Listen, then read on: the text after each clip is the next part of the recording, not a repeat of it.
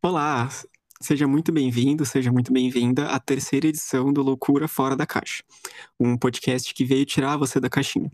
Meu nome, você já sabe, é Felipe Borges, e comigo, como sempre, estão a Fernanda Domingues. Olá. E a Natália Matos. Oi. Antes da gente começar o programa de hoje, eu gostaria de agradecer mais uma vez a todos que têm respondido nossas enquetes no Instagram, no arroba Caixas da Vida, que têm curtido os posts ou comentado sobre os programas.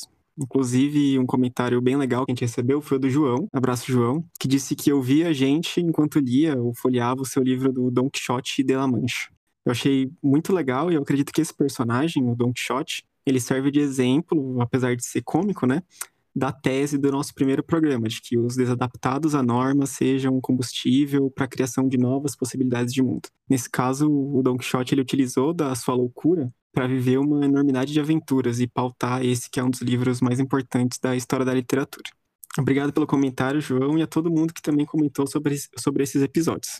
Se você também quiser falar com a gente, escreva para nós no arroba Caixas da Vida no Instagram ou na nossa página do YouTube. E vamos ao que interessa então. Nos programas anteriores, você ouviu, é, a gente falou sobre o processo de patologização da vida e o de medicalização todas as discussões lá tratadas são super atuais e relevantes até hoje, mesmo para quem não trabalha na área da saúde. No episódio de hoje, a gente gostaria de falar um pouco sobre as consequências desses dois temas, só que agora no contexto escolar ou no contexto universitário. Quanto a escola contribui para a patologização da vida, da medicalização ou mesmo da exclusão de alunos. E o que a psicologia tem a ver com isso? Tudo isso você ouve agora no Loucura Fora da Caixa. A gente não vai começar com literatura dessa vez, mas a gente pode citar uma música como ilustração. Em Another Brick in the Wall, do Pink Floyd, o Roger Waters ele conta a história do Pink, um garoto desadaptado à sua escola e que não queria ser só mais um tijolo do muro. No clipe da música, a gente vê uma sala enorme, repleta de alunos que são indistinguíveis entre si. E na sequência, a gente vê o Pink ser excluído e ridicularizado por seu professor ao vê-lo lendo com um livro de poesias. Então, quando o coro de crianças canta We Don't Need No Education, não significa que eles não queriam estudar ou não queriam a escola, mas que aquele sistema rígido, inflexível, excludente fosse alterado. Esse exemplo ele pode servir de introdução e nos levar a pensar o quanto que a escola teve ou tem papel nesse processo de exclusão de alunos que fogem à norma, que desvirtuam daquilo que é esperado. Ou ainda do quanto a escola dá suporte aos discursos de patologização e medicalização da vida. Acho que para começar, a gente podia pensar um pouquinho no que de fato é aprendizagem. A aprendizagem ela diz respeito a um processo né, em que se organizam e se integram novas informações ou conceitos com aquilo que a pessoa já possui anteriormente, e assim ela vai assimilar e compreender. Esse processo é muito confundido com o desempenho que é obtido é, na realização de tarefas escolares, mas são coisas diferentes.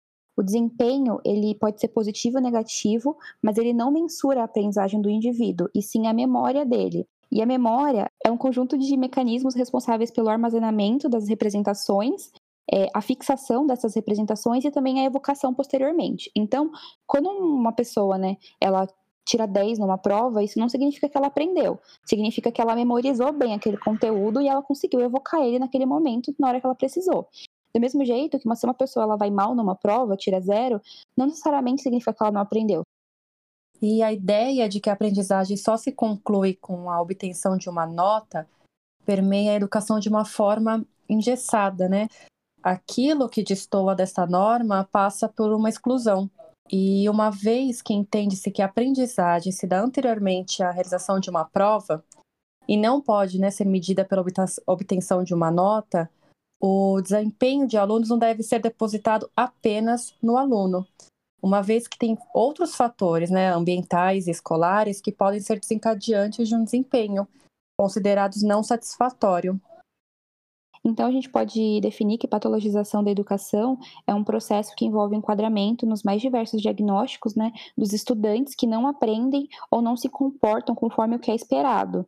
É, são desconsiderados, então, os fatores sociais, pedagógicos e que fazem a queixa escolar ter sentido, para privilegiar uma lógica individualizante e biologizante da queixa escolar.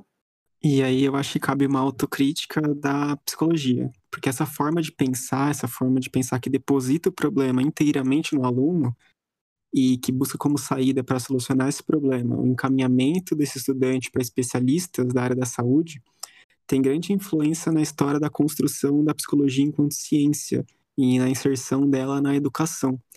Uma vez que a psicologia ela teve como foco é, de sustentação a normalização dos sujeitos, a normalização dos estudantes a uma, é, um padrão de comportamento. Inclusive, Fê, justamente o papel que a psicologia desempenhou foi o de categorizar e diagnosticar, uma vez que a primeira função né, exercida por psicólogos às instituições de ensino foi a aplicação de testes, o tanto de inteligências e a classificação de crianças enquanto sua capacidade de aprendizado. Mas é importante a gente falar que a psicologia também não está sozinha na construção da patologização escolar, né? Ela teve o saber médico para assegurar isso. Então, a medicina ela surge como salvadora no momento em que ela se dedica a encontrar novas doenças para explicar os problemas apresentados na área da educação, pressupondo que as morbidades sejam as responsáveis por acometerem os alunos, incapacitando eles de aprender. E aí abre aspas, né? É, fica clara a perspectiva adaptacionista. A função da escola e do psicólogo visam a uma adequação dos estudantes ao sistema de ensino e futuramente de trabalho, sem questionamentos aos mesmos.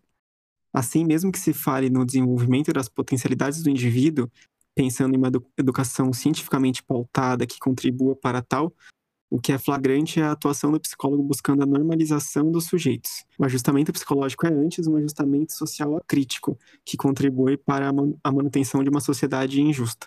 E eu gostaria de acrescentar também que essa citação ela me faz lembrar de Paulo Freire em duas passagens. Na primeira, ele diz que o mundo é muito desigual para não ser criticado, para que o status quo não seja questionado.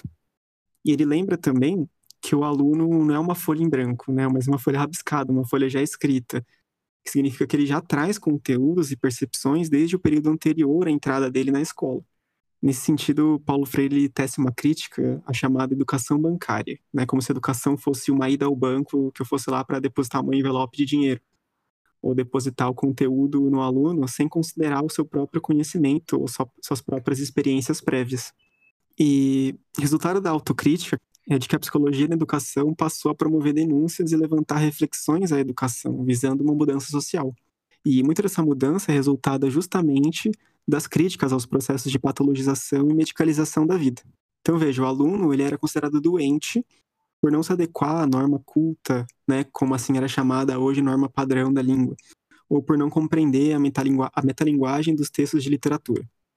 É, nesse sentido, a pesquisadora Simone Hashiguchi, ela diz que a escola é como se fosse um hospital, em que o estudante entrasse ali para ser curado.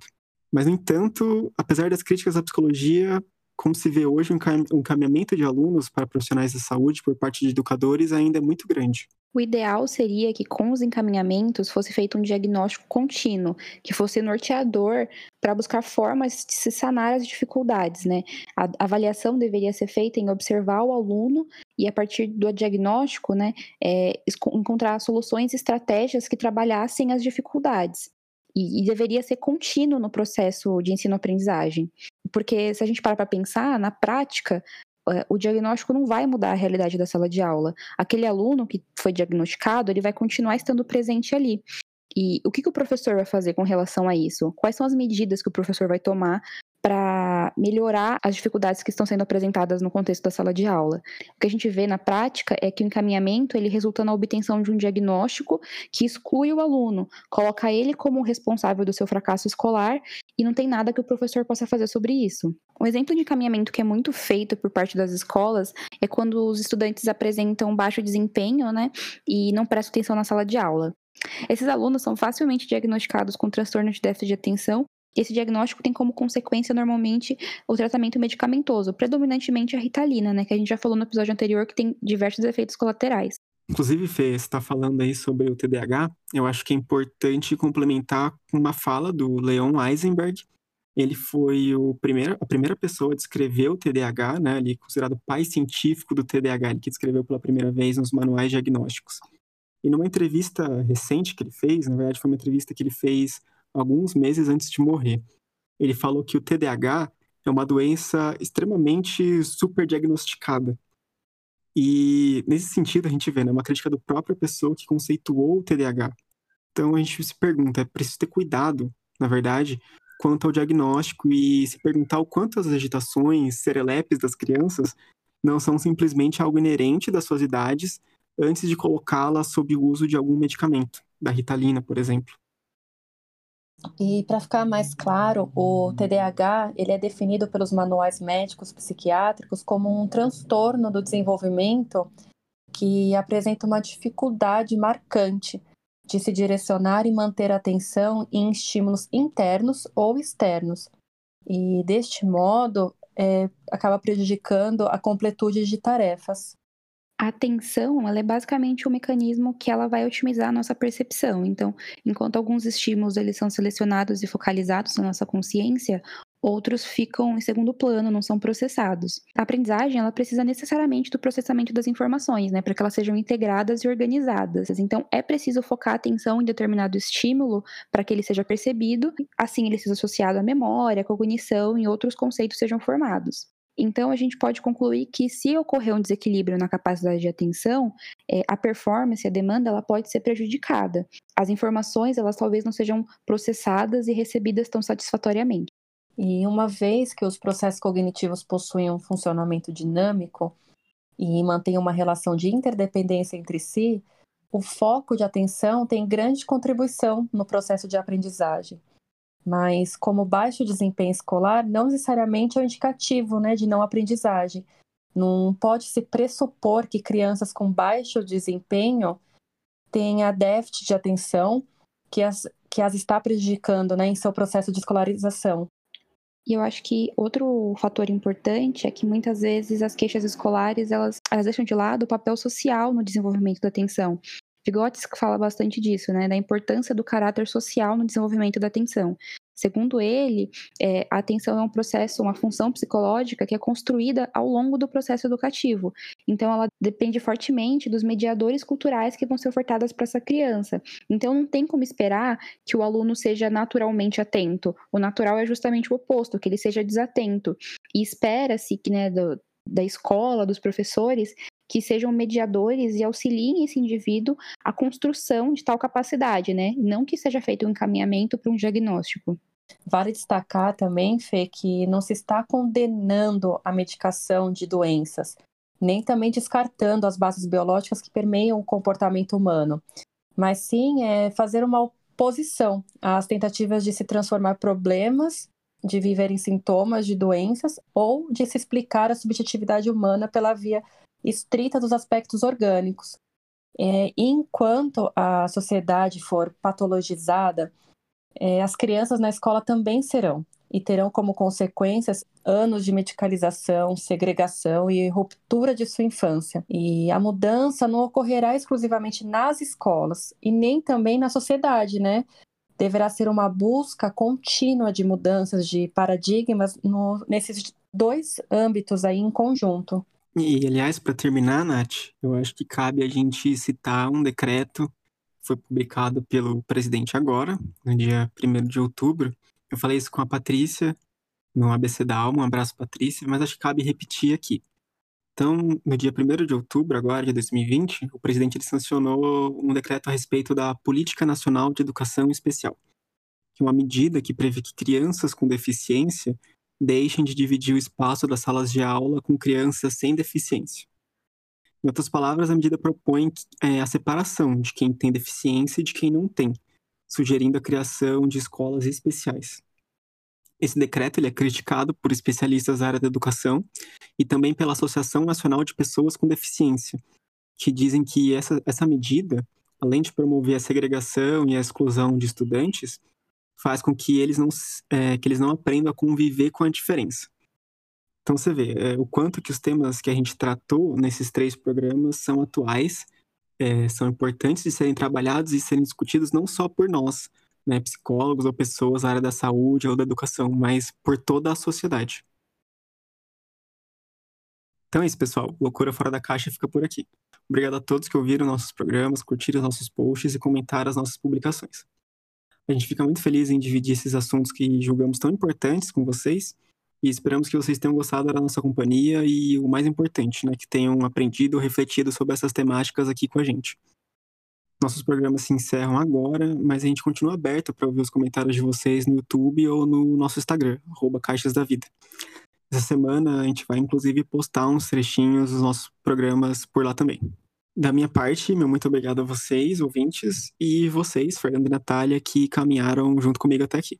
Eu deixo aqui meu muito obrigado a todos que nos ouviram, a vocês dois que fizeram parte desse trabalho comigo. E também agradecer a nossa supervisora que nos orientou e nos ajudou na execução desse projeto que foi muito significativo para encerrar esse ciclo nosso. Também quero deixar aqui meu muito obrigada é, por todos vocês que acompanharam aí nosso projeto, que participaram de algum modo, que compartilharam. E também agradecer ao meu grupo, que foi extremamente essencial é, Felipe, Fernanda, foi um enorme prazer fazer esse trabalho, esse projeto com vocês, e também, óbvio, né, com a nossa supervisora. Então, meu muito obrigado. Foi muito importante, muito especial. Isso, obrigado, Gabi. E para quem quiser continuar acompanhando meu trabalho, fica o convite para seguir minha página profissional no Instagram, arroba Felipe Borges, PC, Felipe com dois P's, PC, PSI. E, bom, eu acho que a gente termina por aqui. Mais uma vez, importante salientar as referências utilizadas por nós estão na descrição desse episódio, caso você queira ler mais ou se aprofundar nos assuntos. E então é isso, pessoal. Tchau, tchau. Tchau, tchau. Tchau, tchau.